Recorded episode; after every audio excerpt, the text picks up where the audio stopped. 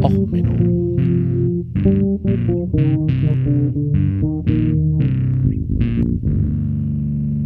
Der inkompetente Podcast über Dinge aus Militär, Technik und Computer, die so richtig in die Hose gingen.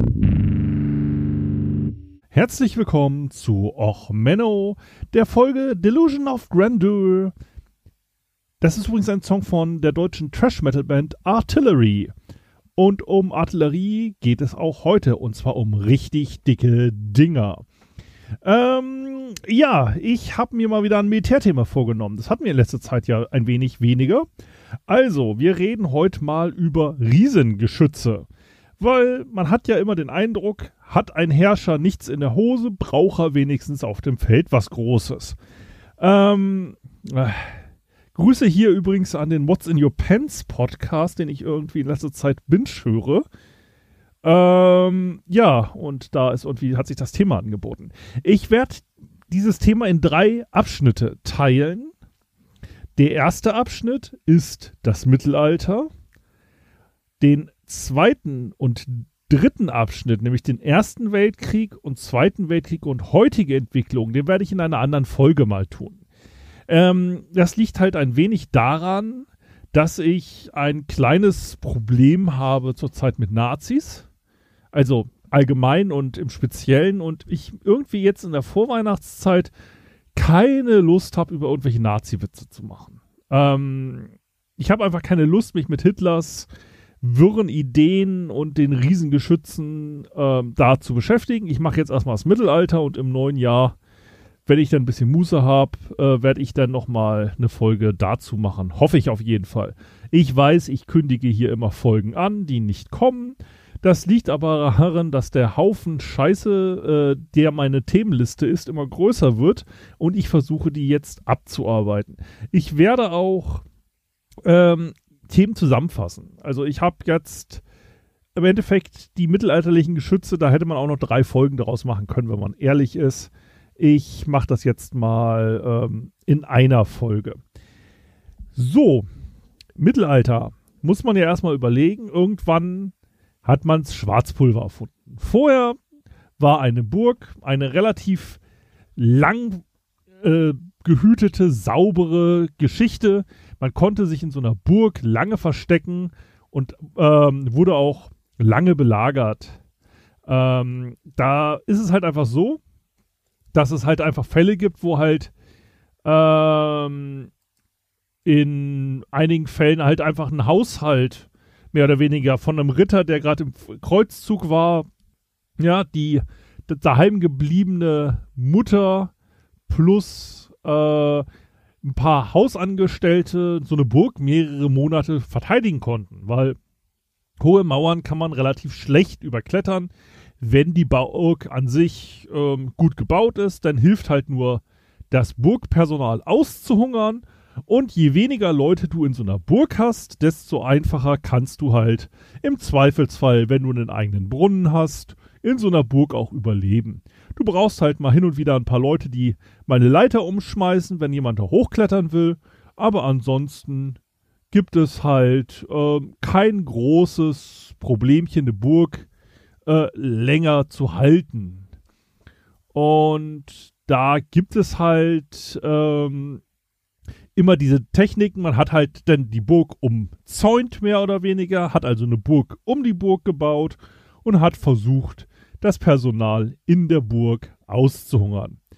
Da haben wir natürlich jetzt gerade wieder das typische Verteidiger- und Angreifer-Dilemma. Ein Belagerer braucht mehr Leute als die Belagerten, weil er muss ja alle Zufahrtswege dicht machen. Ähm, das sorgte halt so dazu, dass zum Beispiel ähm, die längste Belagerung waren dann 22 Jahre. Ja, da wurde halt äh, Canida, oder wie das ausgesprochen wird, ähm, das ist eine äh, Burg, die Venedig gebaut hatte äh, auf Kreta. Und ähm, ja, es ist eine Stadt, äh, eine verteidigte Stadt. Und naja, man hat da halt einfach mal äh, 21 oder 22 Jahre, je nachdem, wie du jetzt rechnen willst, ähm, diese Stadt belagert in dem Krieg. Ja, ist ja schon mal nicht schlecht. Und man hatte natürlich auch schon ähm, zu Römerzeit ähm, Belagerungsrampen und sowas an die Mauern gebaut. Ein Beispiel hier ist der Masada, was halt in Israel liegt, was heutzutage halt für die Israelis so ein Nationalstolz-Ding ist. Äh, kommt in der äh, Preacher Amazon-Serie übrigens vor. Also diese komische Burg, wo der Gral sich versteckt, das ist Masada, liegt in Israel. Ähm, dort gibt es halt eine lange Rampe, die gebaut wurde von den Römern, um das Ding zu erstürmen. Die haben dort halt eine extrem lange Rampe diesen Berg hochgebaut, um dann halt über die Mauern zu kommen. Oder man hat halt Wurfgeschosse verwendet, ähm, also Trebuchets, Onaga, Katapulte, diesen ganzen Schwa äh, Spaß. Und dann hat man halt irgendwann mal das Schwarzpulver erfunden und kam dann halt auf die Idee, naja, wir bauen uns doch mal Geschütze. Und man muss das halt mal so sehen, ähm, je größer ein Geschütz ist, desto beeindruckender war es halt. Und, auch, und desto größer war natürlich auch der Stein oder die Eisenkugel, die man damit verschießen konnte. Ähm, ich komme auf dieses Thema auch, weil in Edinburgh steht eins der Riesengeschütze. Und ich als guter Podcaster habe natürlich vor Ort keine Aufnahmen gemacht, habe mich auch nicht weiter drum gekümmert. Ähm, und man kann halt beim mittelalterlichen Geschützbau unterscheiden zwischen dem Glockenguss, also das hatte man ja damals schon raus, also wir machen eine Form in die Erde, kippen Bronze rein und haben dann eine Glocke, ne? Also frei nach Schiller, Grube in den Boden, Bronze rein, fertig ist die Glocke, bim bim oder so ähnlich. Ja, wie ging die Parodie? Egal.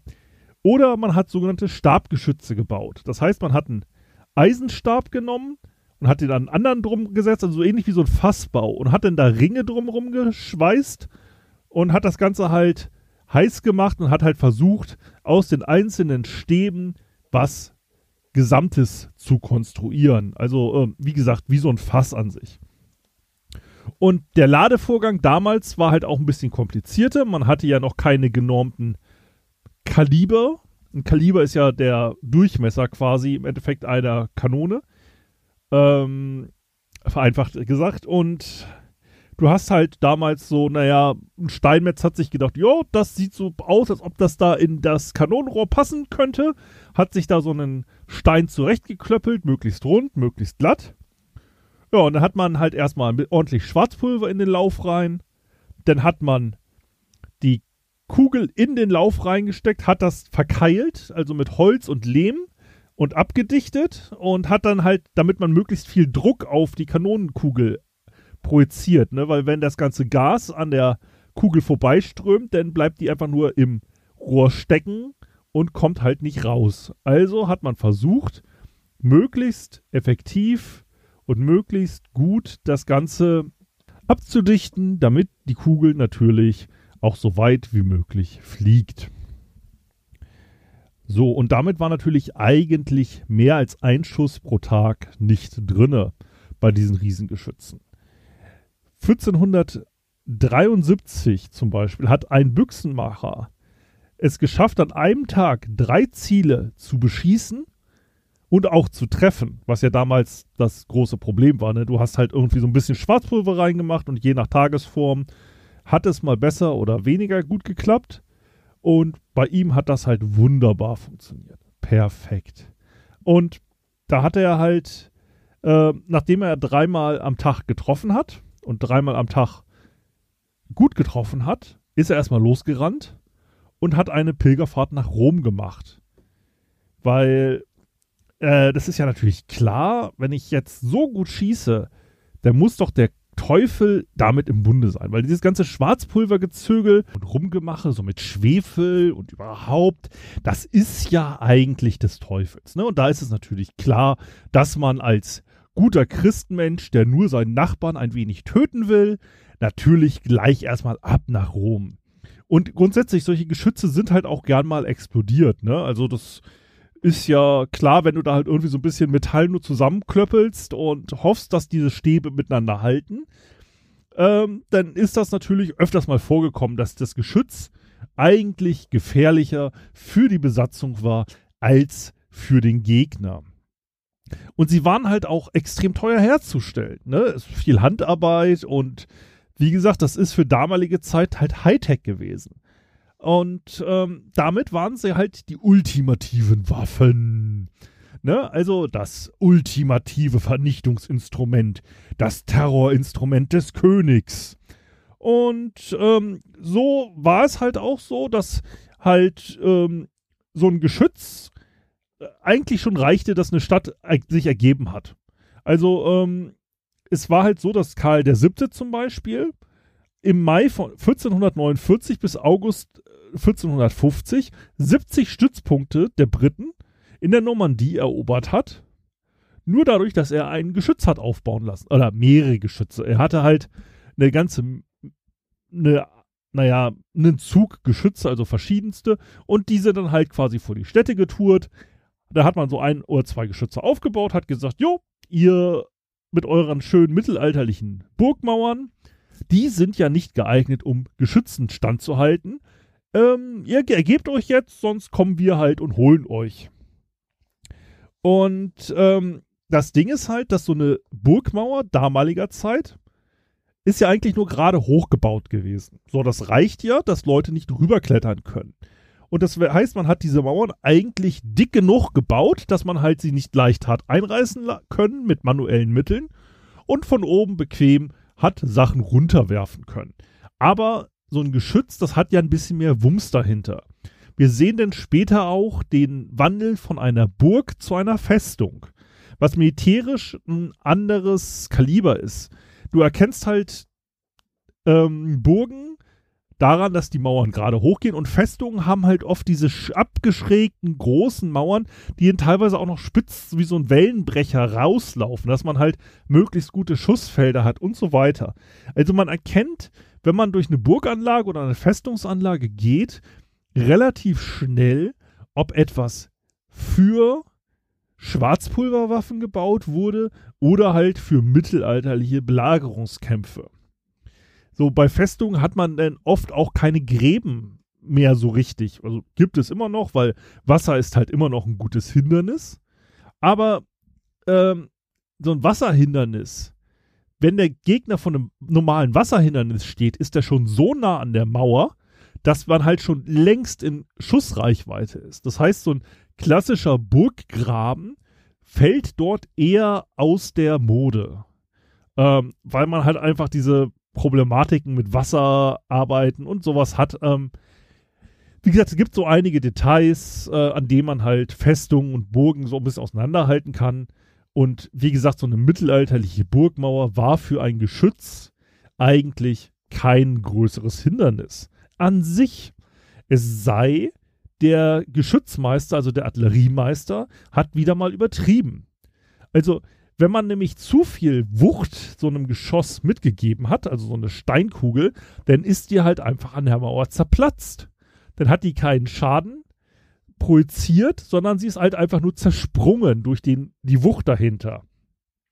Deswegen führte es dazu, dass man halt ein Geschütz nicht länger gebaut hat.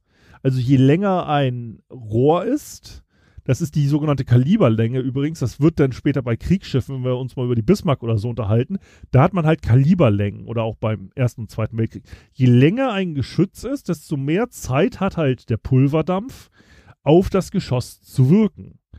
Und ähm, dadurch wird das Geschoss schneller und fliegt halt weiter. Aber man hat halt im Mittelalter festgestellt, bei den sogenannten Steinbüchsen, das waren halt diese ähm, Büchsen, die man halt gebaut hat. Also Büchse ist ja quasi immer nur das Geschütz gewesen oder das Gewehr. Und da hat man halt festgestellt, wenn man so richtig lange, ähm, so ähnlich wie so ein, eine Muskete quasi, das ist zwar für den Handeinsatz gut und man kann damit halt weit schießen und eine schnelle Kugel schießen, das ist gegen Personeneinsatz richtig gut, aber gegen Mauern hat man halt das Problem, dass denn diese Steinkugeln einfach zerplatzen. Und das führte halt dazu, dass die Geschütze breiter statt länger wurden. Weil man hat halt weniger Speed denn auf der Kugel, aber mehr Kugelgewicht, gleiche Zerstörungswucht, aber es wurde halt weniger Zerplatzer produziert. Und das führte halt äh, zu solchen Riesengeschützen, über die wir heute reden. Ein Riesengeschütz ist halt x-mal teurer als drei oder vier kleinere äh, Geschütze. Ne, es war halt an sich sinnvoller, kleinere Geschütze zu bauen, weil man halt für selbe Geld ähm, mehr Geschütze kriegte und mehr an sich militärische Macht hatte, weil man halt mehrere Geschütze hatte, mit denen man halt auf die Gegner schießen konnte. Aber immerhin, so ein Riesengeschütz ist ja schön beeindruckend. Ne? Man muss es halt so sehen, dass man als König natürlich sich einen ganzen Fuhrpark an kleineren Wagen hinstellen kann oder man stellt sich halt sowas richtig dickes, beeindruckendes hin. Ne? Also übertragen auf heutige Welt. Ähm, damals waren es übrigens alles noch Legestücke. Also man hat halt eine Grube ausgehoben, hat da dann halt ähm, das ganze Geschütz reingelegt und hat halt gehofft, dass der Winkel so ein bisschen stimmt. Dann hat man sonst mit ein bisschen Holz und so rumgearbeitet. Und dann hat man halt äh, gefeuert. Denn man hatte also noch keine Schildzapfen. Ähm, das sind diese Knubbel, wenn man, wenn ihr diese Lego-Kanonen kennt, diese Seitendinger, mit denen man sie dann in ihren Wagen reinlegt. Diese Lafette, genau. Das sind die sogenannten Schildzapfen. Damit kann man das Geschütz im Masseschwerpunkt, sind die normalerweise, kann man das Geschütz um die Achse kippen, um damit die Höhenrichtung zu machen. In der Lafette. Ähm, die gab es damals halt noch nicht. Also in der Zeit, wo wir uns drüber unterhalten. Ähm, das Tolle auch an diesen äh, Riesengeschützen ist halt, die sind halt immer benannt worden. Da haben wir solche tollen Namen wie die faule Grete von Marienburg, die große Boxe, die dulle Grit, die faule Mette von Braunschweig, Pumhard von Steger, die Zarenkanone, das Dardanellengeschütz oder Mons Meck. Ähm, Mons Meck ist die, die in Edinburgh steht. Der erste Einsatz war 1489 und der letzte Schuss, Schuss war 1681. Ne, das ist für Militärausrüstung, das ist ja fast so lange im Einsatz wie unsere Helikopter. Naja, ein bisschen länger sogar. Ähm, es ist eine Steinbüchse, auch im Stabherstellung, also ein Stabgeschütz. Ähm, sie hat es dann geschafft, bei 476 Kilogramm Schwarzpulver und 45 Grad Neigung, also optimale ballistische Kurve, eine Eisenkugel 1287,5 Meter weit zu schießen, eine Steinkugel 2621,6 Meter. Hat eine 50 Zentimeter Kugel verschossen und hat halt eine Kugelmasse von ungefähr 175 Kilogramm gehabt hat eine Gesamtlänge von 406 Zentimetern und 6,6 Tonnen Gewicht. Ähm, wie gesagt, im Juni 1449 erbaut. Ein Geschenk von Philipp III., das, der hat in Burgund geherrscht, im heutigen Belgien, an James II. von Schottland, weil er sich halt dachte, naja, so eine Kanone an die Schotten hält die Briten ein wenig auf Trab und da Burgund, ne, so die ähm, so Frankreich-Ambitionen der Briten kennt man, ähm, hat er sich gedacht, naja, die Briten so ein bisschen unterhalten und bespaßen mit einer Kanone, das hilft. Ähm, zerstört wurde sie übrigens anlässlich eines Königsbesuches ähm, von einem britischen Artilleristen. Der hatte halt ein wenig zu viel Pulver in dieser da doch recht antike Kanone 1681 getan und ähm, man sagt, die Briten seien halt neidisch auf das dicke Teil gewesen. Und dadurch äh, ist sie zerstört worden. Insgesamt wurde sie dann nach der Zerstörung auch erstmal im Tower aufbewahrt. Aber irgendwann haben dann die Briten auch eingesehen, dass auch das inaktive Geschütz, da hatte man halt Angst, dass die Schotten es nochmal wieder verwenden. Ähm, aber es wäre halt einfach doch so ein wichtiges historisches Ding und deswegen hat man es ihnen wiedergegeben und das steht jetzt halt heutzutage im Castle of Edinburgh. Kann man sich da angucken. Ähm, ist schon recht groß. Und das Interessante ist halt, dass diese Geschütze alle so eine interessante Geschichte haben. Also, was mir besonders gut äh, gefallen hat, ist halt die faule Mette von Braunschweig. Ähm, sie ist 1411 gegossen worden. Und jetzt ratet mal, wie lange dieses Stück Militärtechnik im Einsatz war. Ja, das 15. Jahrhundert über, das 16., 17., ins 18. Jahrhundert rein. Weil sie ist nämlich 1717 das letzte Mal geschossen worden zum, zur Feierlichkeit des, der 200 Jahre Reformation. Ne? Reformationstag ist ja heutzutage auch schon wieder so ein dickes Ding. Und 1787 wurde sie dann eingeschmolzen. Das Schöne an der faulen Mette ist, dass sie eigentlich Militärtechnik nach meinem Geschmack ist. Sie hat es geschafft, mit Maximum an Abschreckung und einem Minimum an Aufwand Braunschweig sicher zu halten. Sie war nämlich ein Geschütz, das für die Verteidigung Braunschweigs gebaut wurde. Sie lebte, wenn sie nicht verwendet wurde, normalerweise in so einem Verschlag am Dom in Braunschweig. Und ähm, sie ist denn nur im Verteidigungsfall eingesetzt worden. Und die faule Mette ähm, hatte es halt geschafft, so selten eingesetzt zu werden, dass sie es insgesamt in ihren 376 Jahren im Einsatz, ratet mal, wie viel Schuss sie abgegeben hat. Es wurden insgesamt von diesem Geschütz nur zwölf Geschüsse abgegeben. Und zwar im Einzelnen. 1492 drei Schüsse auf das feindliche Lager des Herzogs Heinrich des Älteren. 1550 zwei Schüsse bei der Belagerung von Braunschweig durch Herzog Heinrich den Jüngeren. 1569 und 1616 zwei Salutschüsse als Huldigung für die Welfenherzöge. 18. August 1650 zwei Salutschüsse beim Dankfest für den Westfälischen Frieden.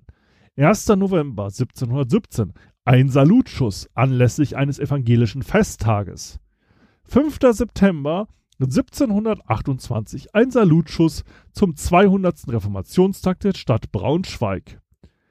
25. Juni 1730 ein Salutschuss zur 200-Jahr-Feier der Augsburger Konfession. Entschuldigung, ich habe das vorher mit dem Reformationstag und der Augsburger Konfession ähm, verwechselt. Das ist, äh, Augsburger Konfession ist dann halt ein sogenannter Toleranzfrieden und so weiter. Das ist die heutzutage gültige Grundlage für die reformierte Kirche und so weiter. Na egal. Ähm, so.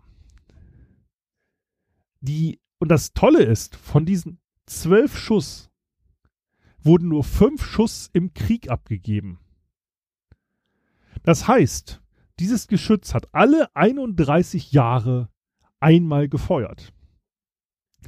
Und ähm, das Ding ist halt, sie war halt so groß, dass mir sie sogar noch eine Zeit lang, als man sie einmal für einen Feind aufgebaut hat, hat man sich gedacht, ach, die lassen wir jetzt da stehen, vielleicht kommt der Feind zurück. Die ist dann halt auch eine Zeit lang äh, einfach nur auf der Geschü äh, Burgmauer quasi stehen geblieben, weil sie halt einfach echt zu schwer zu bewegen war. Weil das ganze äh, Geschütz hat halt äh, 2,90 Meter Länge gehabt, hatte ein Kaliber von 64 Zentimetern und verschoss Kugeln von 550 Kilogramm Gewicht. Ähm, Geschossgewicht, ähm, also das Geschütz selber hat halt 8,2 Tonnen gewogen. Und das war halt ein bisschen unhandlich, es durch die Gegend zu schleppen. Also hat man sie dann teilweise auch einfach nur da liegen lassen, wo man den letzten Schuss abgegeben hat. Und dann, naja, lassen wir es mal liegen. Die noch schwereres Geschütz war dann die Dulle Grit aus Gent in Belgien. Die steht heutzutage übrigens immer noch auf dem Marktplatz von Gent. Dort kann man sie bewundern. Ein anderes Riesengeschütz, das heutzutage noch existiert, ist die sogenannte große Box.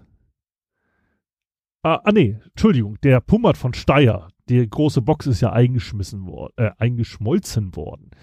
Ähm, der Pummert von Steyr, das ist ein Mörser im Endeffekt oder eine Bombarde. Das ist halt relativ kurz. Im Endeffekt genug Platz nur für ähm, Schwarzpulver, Kugel oben drauf und dann hat man gefeuert. Und damit hat man dann so äh, 690 Kilogramm schwere Steinkugeln bei, mit nur 15 Kilogramm Schwarzpulver circa 600 Meter weit schießen können.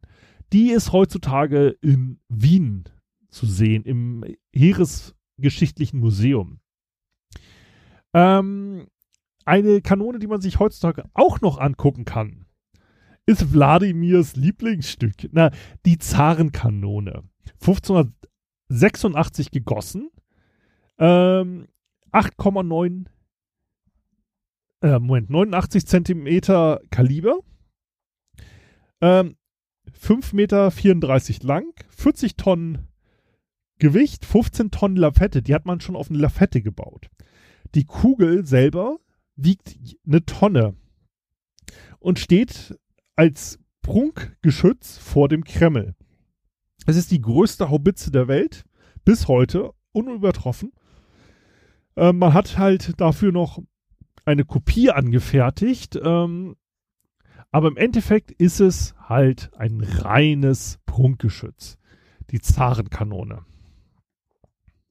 Und ähm, das ist halt richtig beeindruckend. So ist die Freude eines jeden Steampunkers.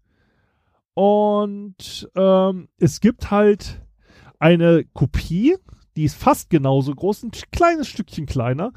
Das ist die, äh, ein Geschenk der Stadt Moskau an die Ukraine-Stadt Donzek, wo sie seitdem auf dem Vorplatz im, des Stadthauses steht. Ähm, ja, und das ist halt eins der wichtigsten Denkmäler in Russland und in Moskau. Ähm, wie gesagt, das ist ein reines äh, Prunkgeschütz, wo man halt einfach das Ding dahingestellt hat, direkt vor den Kreml, um zu sagen, hey, wir haben's aber, ne, hier, ho, ho, ho. Äh, wenn du dir mal unser Geschütz anguckst, du fremder Herrscher, dann siehst du mal, wo der Hammer hängt. Ähm, kommen wir jetzt noch zum letzten Geschütz der heutigen Folge das Dardanellengeschütz. Das ist eins, was mir besonders am Herzen liegt, ähm, weil es halt auch wieder so unglaublich alt ist. Das wurde 1464 von Munir Ali für Sultan Mehmed II. gegossen. Es ist zweiteilig. Man hat das halt so damals gebaut, damit man es leichter transportieren kann. Weil ihr könnt euch halt vorstellen, so ein 8 oder 16 Tonnen Geschütz mit nur so Ochsenkarren durch die Gegend zu zerren, ist halt nicht sonderlich geil. Also hat man das zerlegbar gemacht mit Schraubmechanismen. Das Ganze ist zusammengebaut, 5,30 Meter lang und hat ein Kaliber von 63 Zentimetern. Hat halt ungefähr 340 Kilogramm Kugeln verschossen. So, hat die Dardanellen, das ist ja im Schwarzen Meer, bewacht und war dort halt in einer der Festungen, die zur See raus sind, untergebracht halt hauptsächlich auch, um zu sagen, ey, ihr Segelschiffe, seht mal zu, ne, seid lieb und nett, sonst gibt's halt dicke Kanonenkugeln. So, und dieses Geschütz als solches ähm, stand dort lange und untätig rum. Damit hätte man jetzt eigentlich sagen können, okay, ist die Geschichte in, äh, durch und damit hat sich's erledigt. Ja, nee, nicht ganz. Weil die Briten haben sich halt irgendwann gesagt, hey, komm, wir wollen doch jetzt eigentlich mal die Türkei angreifen. Das war der britisch-osmanische Krieg vom, im Jahre 1807. Äh, damals hat man halt auch schon angefangen, Kriege nicht zu erklären, sondern man hat halt einfach eine Operation durchgeführt. Das ist ein Nebenkriegsschauplatz der napoleonischen Kriege gewesen. Und man hat halt in der Dardanellen-Operation ähm, versucht, Einfluss auf die Türkei zu nehmen. Also traditionell hat man halt ähm, freundliche Beziehungen zwischen dem Osmanischen Reich und Großbritannien gehabt. Weil die Osmanen mochten eigentlich Spanien und Frankreich nicht und der Feind meines Feindes ist ja mein Freund. Ne? Man kennt ja diesen guten alten Leitspruch der Politik. So. Aber die Osmanen fanden halt auch den Einfluss, den die Briten mittlerweile in Ägypten hatten, nicht mehr so ganz so toll. Und man versuchte halt jetzt an sich die Osmanen in den Krieg gegen Napoleon reinzuziehen. Am besten natürlich auf der Seite der Briten. Die Osmanen fanden allerdings wiederum die Russen nicht so nett, weil die Russen ja dann in Grenzkonflikte kamen und so weiter. Und da wollte man jetzt halt mal ein bisschen Druck aufbauen und hat halt gesagt, okay, ihr habt jetzt den Russen die Meerenge versperrt, das wollen wir jetzt ja nicht. Also hat die Royal Navy den Auftrag gekriegt, ne, als größte Flotte des Planeten nochmal gefälligst diesen Osmanen zu zeigen, wo der Hammer hängt. Daraufhin hat man halt eine Flotte unter Vizeadmiral Sir John Duckworth, Duckworth, Duckworth ins östliche Mittelmeer gesandt und hat halt gesagt, okay, ihr zeigt denen jetzt mal ordentlich, äh, wo der Hammer hängt und wir wollen, dass die jetzt nicht mehr mit den Franzosen zusammenarbeiten, sondern sich gefälligst, ja, äh, so verhalten, dass sie den Krieg mit den Russen beenden und jetzt Napoleon auch mitbekämpfen. Ne? Das muss halt so sein. Und man hat ihn halt gedroht, wenn sie das jetzt nicht machen, dann vernichten wir Konstantinopel und äh, vernichten auch eure Flotte und dann hat sich das. So, er hat halt seine Flotte vereinigt, der Admiral hat sich seine Schiffe zusammengeholt und ist halt losgesegelt. Und dann hat er halt ähm, einiges an Schiffen gehabt. Das lese ich jetzt alles nicht vor. Und ähm, der Sultan sah sich halt auch nicht in der Lage, dieses Ultimatum einzuhalten. Das war halt auch einfach zu kurz. So. Das Witzige ist halt, dass sie jetzt versucht haben, die Dardanellen zu bekämpfen.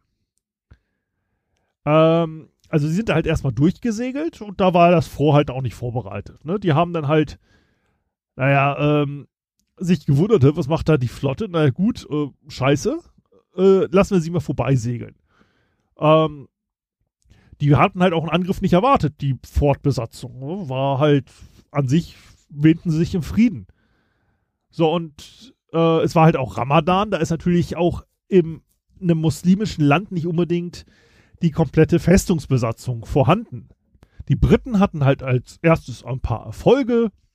Ja, sie haben es dann geschafft, einen, äh, türkische Schiffe zu versenken.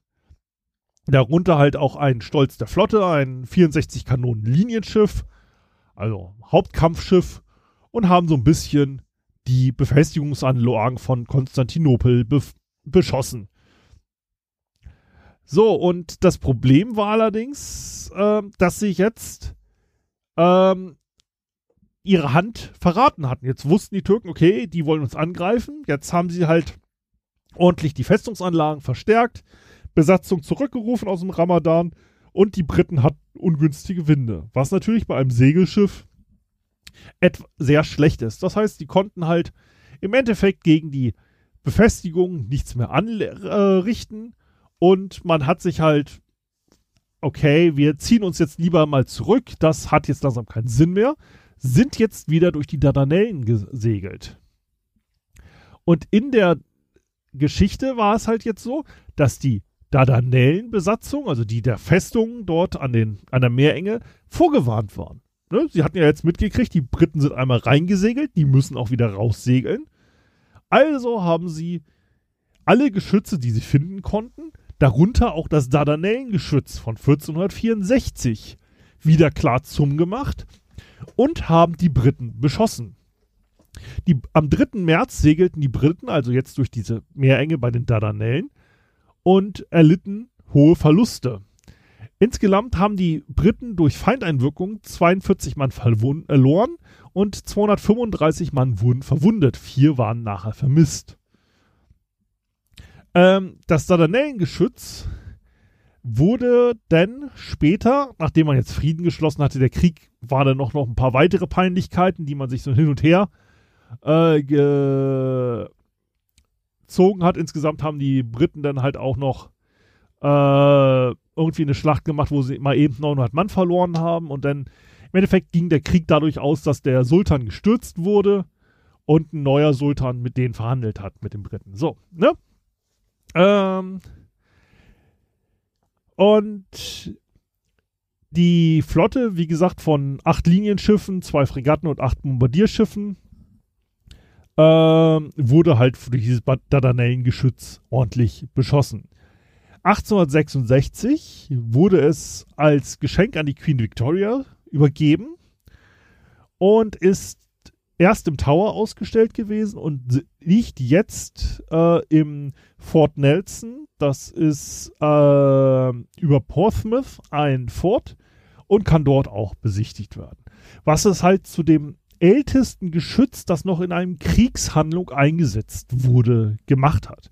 Also, wie man sieht, nicht immer waren diese Riesengeschütze reine Protzgeschichten, um die Potenz des allmächtigen Potenten ähm, mal zu präsentieren, sondern hin und wieder wurden sie auch sinnvoll eingesetzt.